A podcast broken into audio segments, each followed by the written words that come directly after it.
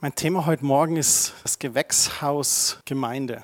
Vielleicht könnt ihr euch schon ein bisschen vorstellen, worauf das hinausläuft heute. Mir geht es darum, dass Gott möchte, dass wir gut gedeihen, so wie Pflanzen in einem Gewächshaus. Ich bin vollkommen überzeugt davon, dass Gott gut ist und er möchte den Menschen diese Güte und seine Liebe schenken, wie einige von euch jetzt gerade auch schon gebetet haben. Und interessant auch, Rebecca hat gebetet, dass Gott einen Plan für jeden hat, das glaube ich auch. Einen guten Plan für das Leben jedes einzelnen Menschen.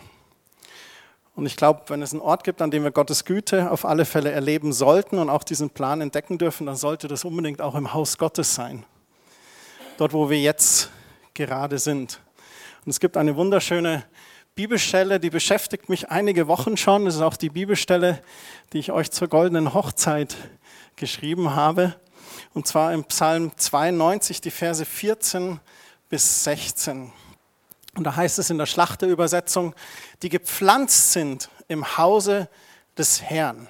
Also nicht die, die, die im Hause des Herrn sitzen oder die, die im Hause des Herrn mal vorbeischauen oder irgendwas anderes oder die da mal besuchen. Nee, die gepflanzt sind im Hause des Herrn. Eine Pflanze ist gepflanzt, wenn ihre Wurzeln verankert sind in der Erde, sie dort ihre Nährstoffe bekommt und einen festen Platz, einen festen Ort hat. Also die, die gepflanzt sind im Hause des Herrn, die werden in den Vorhofen unseres Gottes grünen. Noch im Alter tragen sie Frucht, sie sind saftig und frisch zu verkünden, dass der Herr gerecht ist, mein Fels und dass nichts Verkehrtes an ihm ist. Das finde ich genial. Das möchte ich für mich, das wünsche ich mir für jeden von euch, zu grünen, im Alter noch frisch und saftig zu sein und Frucht zu bringen. Und das war Gottes ursprünglicher Plan schon immer. Gott hat damals im Garten Eden ein Zuhause geschaffen, den Mann geschaffen, damit er dieses genießen sollte. Und dann hat er die Frau geschaffen, weil Gott möchte, dass wir den Segen, den wir erleben, immer auch mit anderen gerne teilen sollten. Und ich möchte das kurz lesen aus dem ersten Buch Mose, Kapitel 1 und da ab Vers 26. Dann sagte Gott, jetzt wollen wir den Menschen machen, unser Ebenbild, das uns ähnlich ist. Er soll über die ganze Erde verfügen, über die Tiere im Meer, am Himmel und auf der Erde. Und so schuf Gott den Menschen als sein Ebenbild, als Mann und Frau schuf er sie. Er segnete sie und sprach, vermehrt euch, bevölkert die Erde, nehmt sie in Besitz. In anderen Stellen heißt es, macht sie euch untertan oder übernimmt Verantwortung. Ihr sollt Macht haben über alle Tiere, über die Fische, die Vögel und alle anderen Tiere auf der Erde.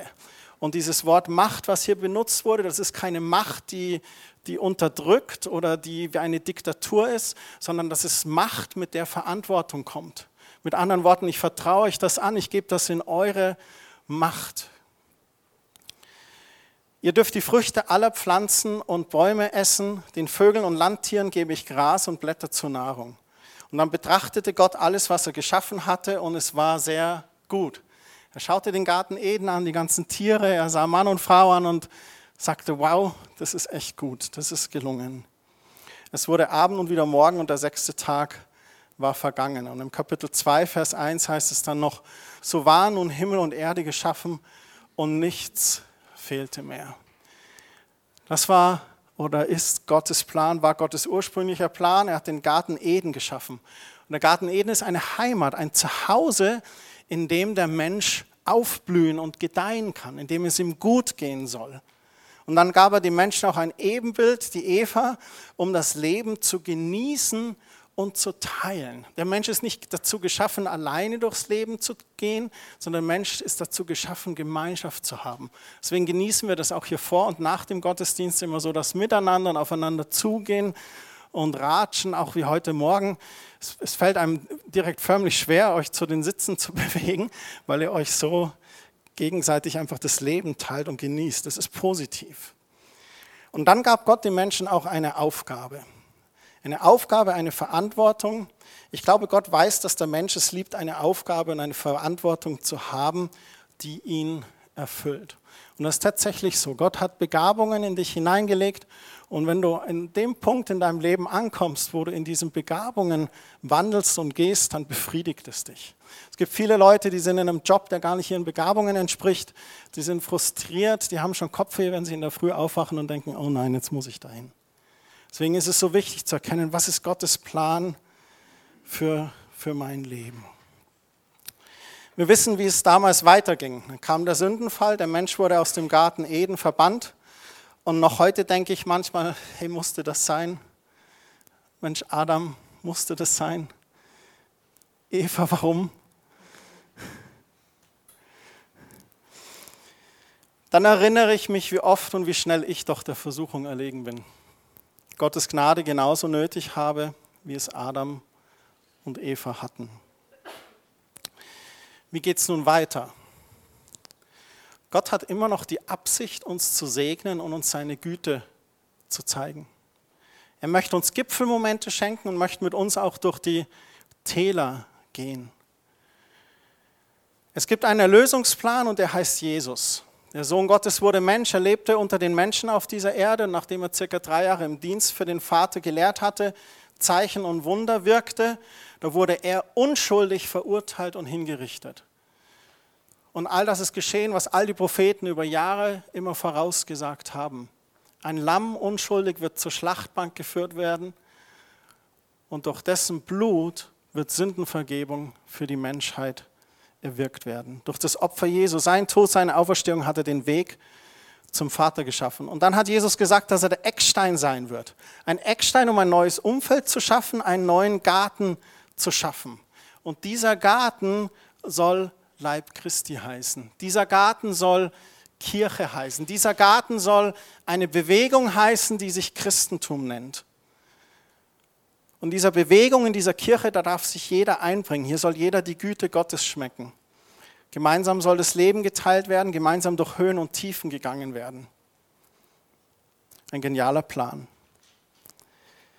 Wisst ihr, Gott liebt den Menschen so sehr und hat so viel Potenzial und so viel Begabung in uns hineingelegt.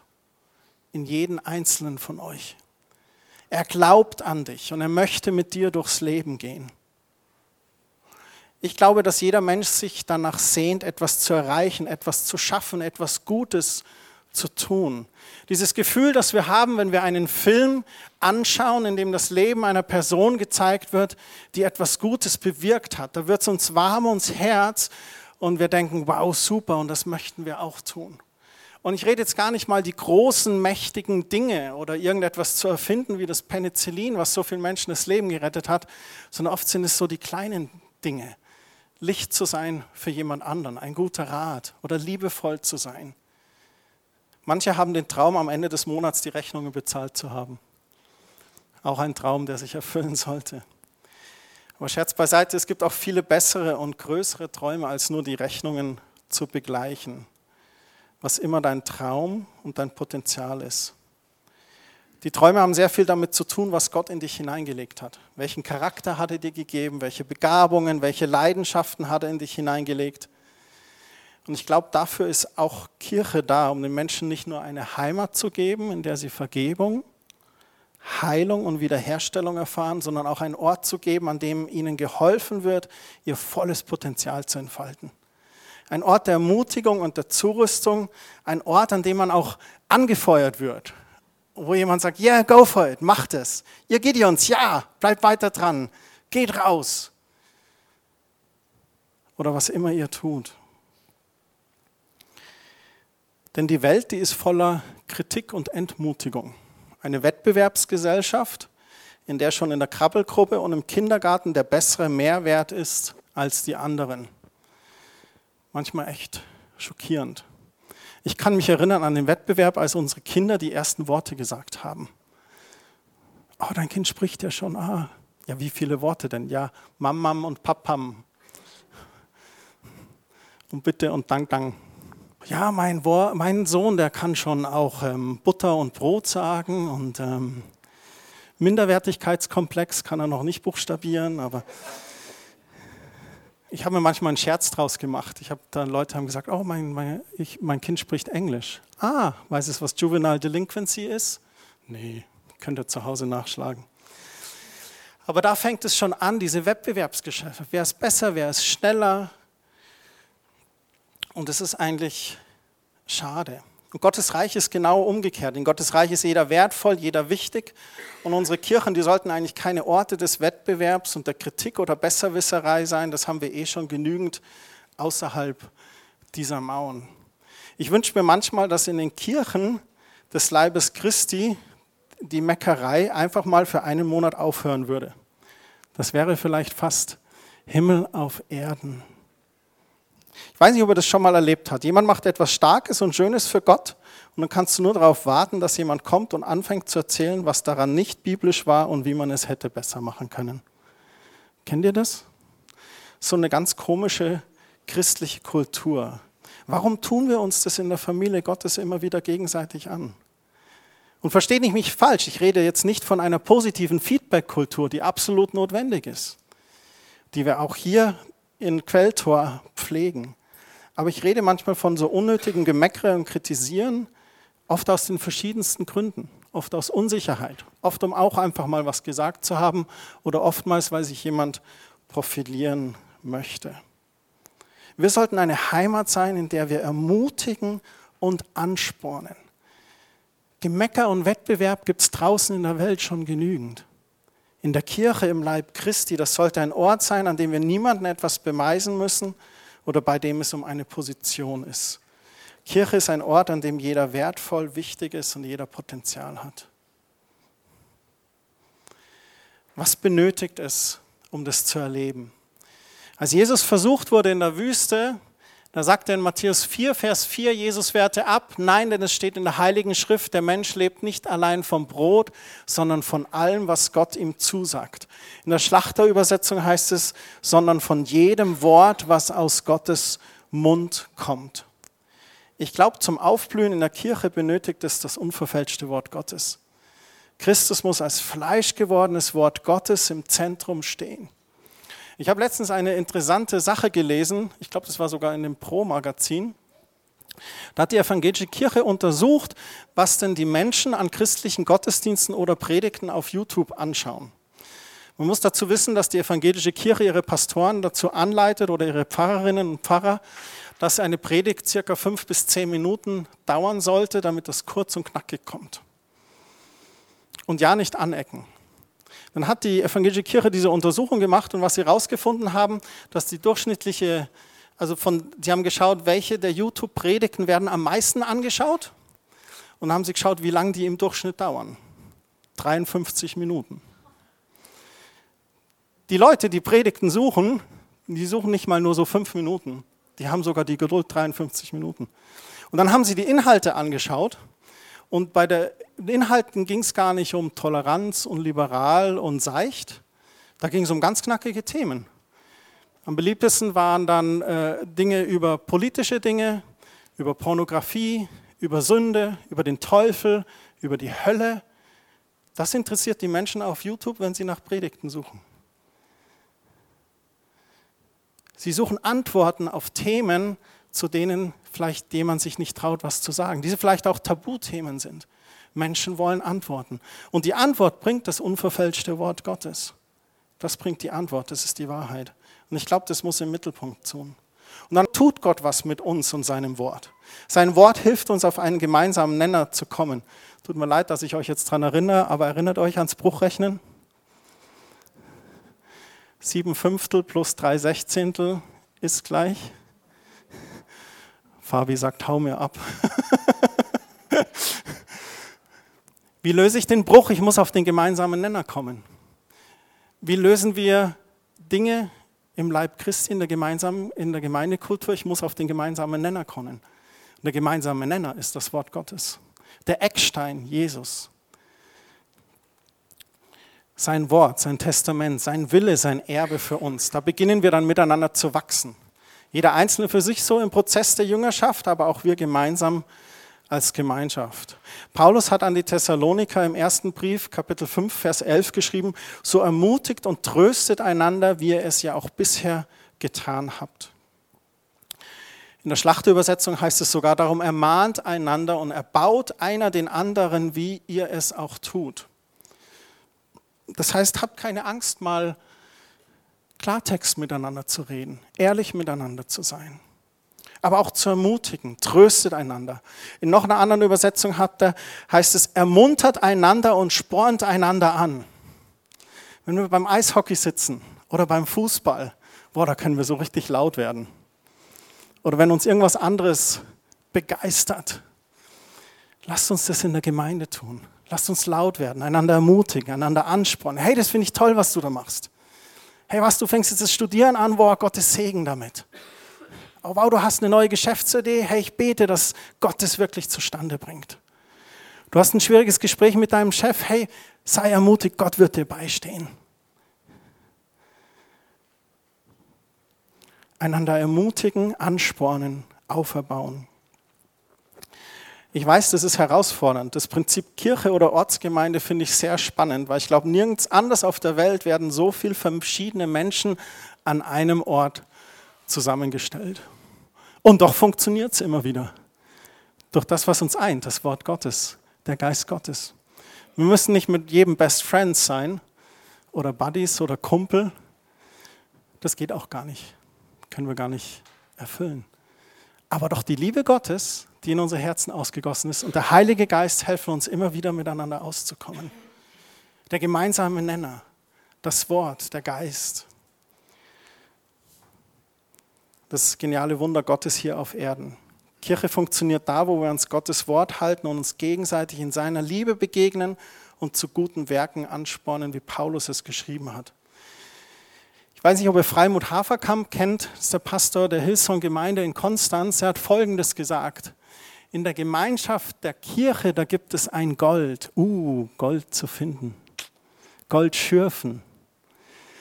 Das Gold kommt dann zum Vorschein, wenn wir respektvoll miteinander umgehen, in Liebe und Wahrheit einander ermahnen, aber auch erbauen, um uns gegenseitig zu schleifen wo wir die Bereitschaft haben, uns aufeinander einzulassen und das in Liebe und mit Gottes Geist. Da finden wir Gold. Finde ich ein starkes Statement. Und Gottes Auftrag an uns ist, diese Kirche zu bauen. Und wenn wir uns selber nicht stark oder gut genug dazu fühlen, das ist vollkommen okay, dann sagt Gott, ich baue mit dir. Das ist ja das Geniale. Es ist die Kirche Gottes. Es ist Jesu Gemeinde. Quelltor ist Jesu Gemeinde. Es ist nicht meine Gemeinde. Ich nehme das als Auftrag gerne an. Aber Jesus ist Herr. Und dann bauen wir nicht alleine, sondern Gemeinschaft. Die gepflanzt sind im Hause des Herrn, werden in den Vorhöfen unseres Gottes grünen, noch im Alter tragen sie Frucht, sind saftig und frisch zu verkünden, dass der Herr gerecht ist, mein Fels, und dass nichts Verkehrtes an ihm ist.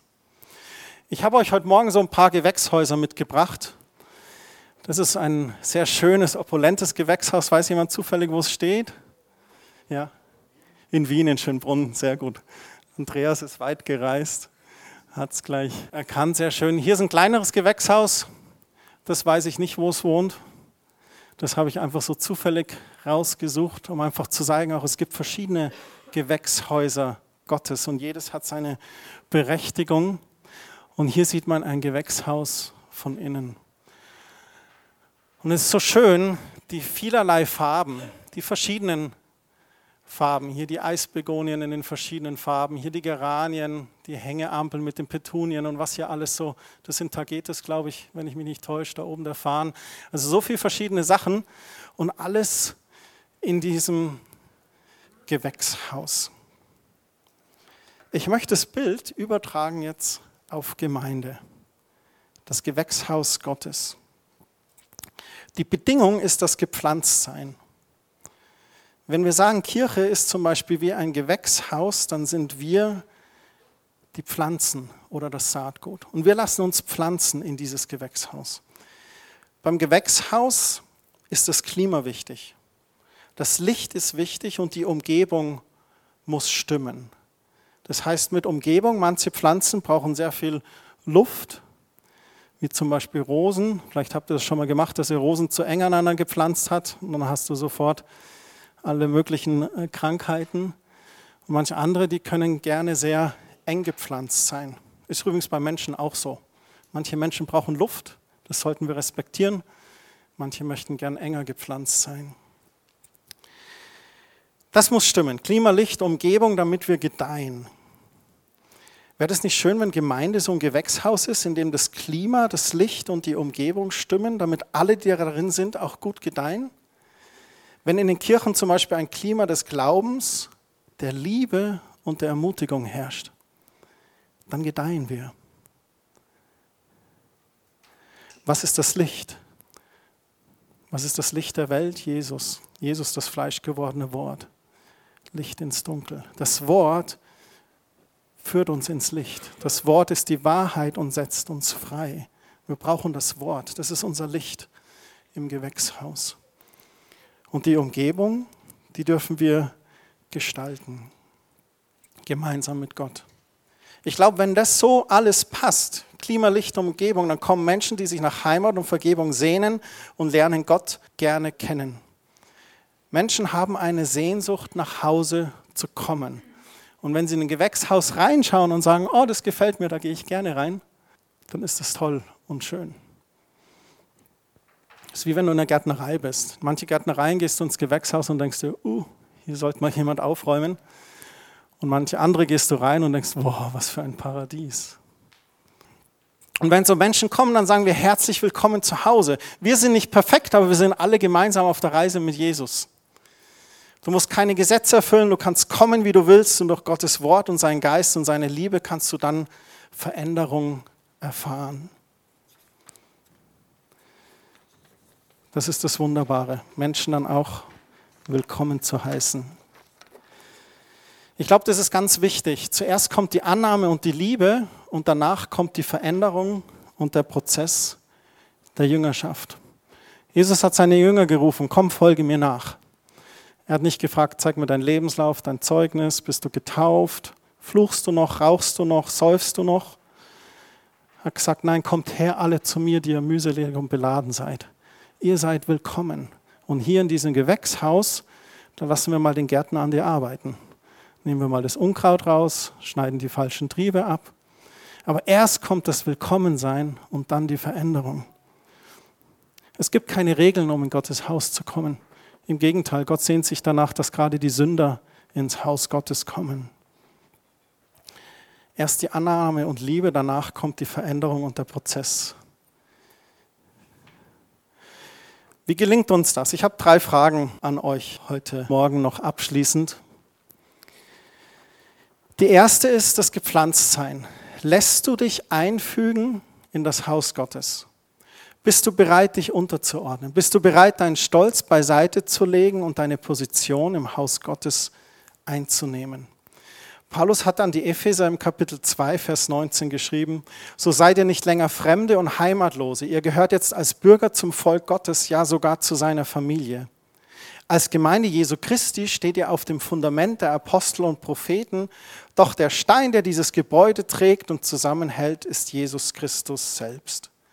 Durch ihn sind die Bauteile untereinander fest verbunden und wachsen zu einem Tempel des Herrn heran. Weil ihr zu Christus gehört, seid auch ihr ein Teil dieses Baus, in dem Gottes Geist wohnt. Bin ich bereit, gepflanzt zu sein, verbindlich gepflanzt zu sein? Im Haus Gottes, in meiner Gemeinde. Sage ich ja, das ist wirklich meine Heimat, das ist mein Zuhause. Hier will ich sein. Hier will ich gerne auch mal Autorität annehmen. Hier will ich gerne mal meine eigenen Vorlieben beiseite zu legen und für etwas Größeres, Ganzes bereit zu sein. Es ist interessant, wenn ein Maurer ein Haus baut, dann passt ja der Ziegel manchmal nicht ganz genau hinein. Gerade wenn er so am Dachfirst entlang hochmauert, wobei das oft Fertigteile auch heutzutage sind. Aber wenn er das macht, dann nimmt er so einen Ziegelstein und nimmt seinen Hammer. Ich habe mich früher mal gefragt, warum hat ein Maurer einen Hammer? Und dann nimmt er den Ziegelstein, schaut rein, wie der reinpassen muss, und dann schlägt er die Ecken und Kanten ab, damit er passend gemacht wird. Was nicht passt, wird passend gemacht. Kennt ihr ja den Spruch. Lassen wir es zu, dass Gott auch unsere Ecken und Kanten mal wegschlägt. Und sind wir wirklich gepflanzt? Ich glaube, dieses Gewächshaus Kirche, das bleibt nur eine Theorie, wenn wir uns nicht wirklich in einer lokalen Ortsgemeinde ausleben. Und ich sage ganz bewusst ausleben. Weil es geht nicht nur darum, dass man sich wo unterordnet und sagt, das ist meine Heimat, das ist mein Zuhause. Nee, du darfst dich auch hier ausleben. Du darfst deine Begabungen einbringen. Du darfst in irgendeinem Dienst mitarbeiten. Du darfst hier gefördert werden. Du darfst ermutigt werden. Du darfst die Gemeinschaft genießen.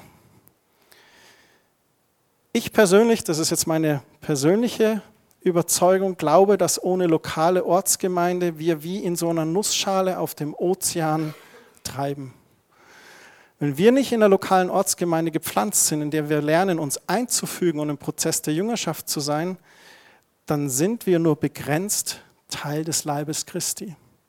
Wir sind zwar durch unsere neue Geburt in den Leib Christi reingeboren, aber wenn wir uns weigern, dann wirklich auch verbindlich im Leib Christi zu sein, dann sind wir immer so ein Außenposten. Dann schwimmen wir irgendwie. Die zweite Frage ist, wenn du gepflanzt bist, bleibst du? Bist du bereit zu bleiben? Im Hebräer 10, Vers 24 und 25, da heißt es, lasst uns aufeinander achten. Hey, passt aufeinander auf. Wir wollen uns zu gegenseitiger Liebe ermutigen und einander anspornen, Gutes zu tun. Versäumt nicht die Zusammenkünfte eurer Gemeinde, wie es sich einige angewohnt haben. Ermahnt euch gegenseitig dabei zu bleiben. Ihr seht ja, dass der Tag nahe ist, an dem der Herr kommt. Hier schreibt der Schreiber vom Hebräerbrief und sagt, hey, passt auf euch auf. Lasst uns doch ermutigen, anspornen, Gutes zu tun. Ermutigt euch, hey, komm in Gottesdienst, sei dabei. Ich glaube, jedem von uns fallen bestimmt gleich fünf Grande ein, um nicht zum Gottesdienst zu kommen das schöne Wetter und der See zum Beispiel, der frisch gefallene Schnee und die Pisten. Oder vielleicht, ich komme nicht mehr, der schaut mich immer so schief an. Jetzt hat der Pastor mich wieder nicht gegrüßt.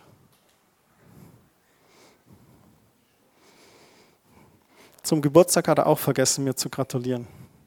Falls das der Fall ist, tut es mir leid. Warum ist es so? Weil wir nur alle Menschen sind. Wisst ihr, Kirche ist echt perfekt. Und dann kam der Mensch. Dann kamst du. Dann kam ich. Mein Quelltor wäre echt perfekt, wenn ich der Pastor wäre, weil der nur Mensch ist. Versteht ihr, was ich meine? Es geht daran, über diese Dinge hinwegzusehen, in Liebe und Vergebung einander zu ertragen, wie es auch an anderen Bibelstellen heißt und dann zu ermutigen, anzuspornen, weiterzugehen. Das dritte ist eigentlich keine Frage. Das dritte ist die Aufforderung, genau das zu tun, was wir gerade geredet haben. Pass auf dein Herz auf. In Sprüche 4, Vers 23 in der Schlachterübersetzung heißt es, mehr als alles andere behüte dein Herz, denn von ihm geht das Leben aus. In anderen Übersetzungen heißt es auch, achte auf deine Gedanken und deine Gefühle. Wenn dich jemand in der Kirche verletzt hat, dann hab den Mut, es zu konfrontieren und in Demut und Liebe zu klären, damit Vergebung und Versöhnung erlebt werden kann. Das ist so, so, so, so wichtig. Wenn wir das nicht als Gewächshaus Gottes, als Kirche auf die Reihe geben, dann öffnen wir dem Teufel die Tür ganz weit. Dann steht die Sperrangel weit offen, weil dann fängt er an, mit deinen Gedanken und mit deinen Gefühlen zu spielen und fängt an, Zwietracht und Eifersucht und Neid und alles Mögliche reinzusehen. Wenn dich jemand verletzt hat im Haus Gottes, geh auf die Person zu unter vier Augen. Jesus hat gesagt, dann geh hin und sprich mit ihm unter vier Augen und sprich es an. In Demut und in Liebe. Nicht um den anderen niederzumachen, sondern um ihm einfach zu sagen, hey, das hat mich verletzt. Oftmals scheuen wir uns davor. Oftmals haben wir es vielleicht nicht gelernt. Vielleicht sind wir auch mit Eltern aufgewachsen, die so eine äh, äh, Kultur nie gepflegt haben in der Familie. Da wurde nicht lang diskutiert. Da Mutter und Vater so gesagt und das war es dann. Und wenn es dir wehgetan hat oder dich verletzt hat, dein Problem. Jahrzehntelang war die deutsche Erziehungskultur so geprägt. Gott sei Dank ist es jetzt kooperativer, wobei es jetzt in die andere Richtung schwappt, was katastrophal ist. Die Kinder, die dirigieren ihre Eltern um. Auch ganz falsch. Ehre Vater und Mutter, dass du ein langes und gesundes Leben führst. Im Dialog, im Miteinander. Aber wenn da wirklich was ist, dann geht aufeinander zu. Wir sind Menschen, das ist in der Kirche Gottes so. Und wo Menschen sind, da ist immer Möglichkeit zur Verletzung oder Schmerz. Aber ich glaube, wir können es schaffen, dass wir durch Liebe und Vergebung das überwinden können. Das ist ganz, ganz wichtig.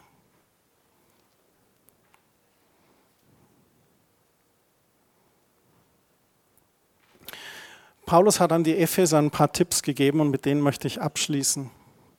Es steht in Kapitel 4. Belügt einander also nicht länger, sondern sagt die Wahrheit. Wir sind doch als Christen die Glieder eines Leibes der Gemeinde Jesu. Wenn ihr zornig seid, dann ladet nicht Schuld auf euch, indem ihr unversöhnlich bleibt. Lasst die Sonne nicht untergehen, ohne dass ihr einander vergeben habt. Gebt dem Teufel keine Gelegenheit, Unfrieden zu stiften. Redet nicht schlecht voneinander. Was ihr sagt, soll für jeden gut und hilfreich sein, eine Wohltat für alle. Beleidigt nicht den Heiligen Geist. Als Gott ihn euch schenkte, hat er euch sein Siegel aufgedrückt. Er ist doch euer Bürger dafür, dass der Tag der Erlösung kommt. Mit Bitterkeit, Jezorn und Wut sollt ihr nichts mehr zu tun haben. Schreit einander nicht an. Redet nicht schlecht über andere vermeidet jede Feindseligkeit. Seid vielmehr freundlich und barmherzig und vergebt einander, so wie Gott euch durch Jesus Christus vergeben hat.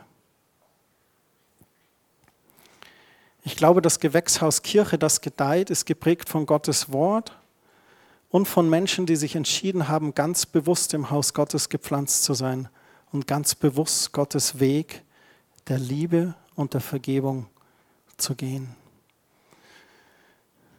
Vater, ich danke dir für deine Idee von Kirche. Und ich bete, dass wir eine Kirche sind, die wie so ein Gewächshaus ist, in dem alles gut gedeihen kann. Hilf uns gepflanzt zu sein, verwurzelt zu sein. Und hilf uns in deiner Liebe immer wieder zu begegnen. Und hilf uns dein Wort, die Wahrheit deines Wortes hochzuhalten ein gutes, ein ermutigendes, ermahnendes Wort immer wieder zu predigen und zu lernen. Und ich danke dir, dass du uns zuerst vergeben hast.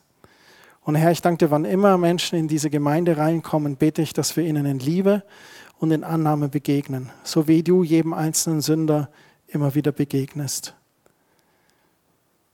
Wie der Vater dem verlorenen Sohn mit offenen Armen entgegengelaufen ist. So freust du dich über jeden Sünder, der in das Haus Gottes kommt und sich zu dir bekehrt, Herr Jesus.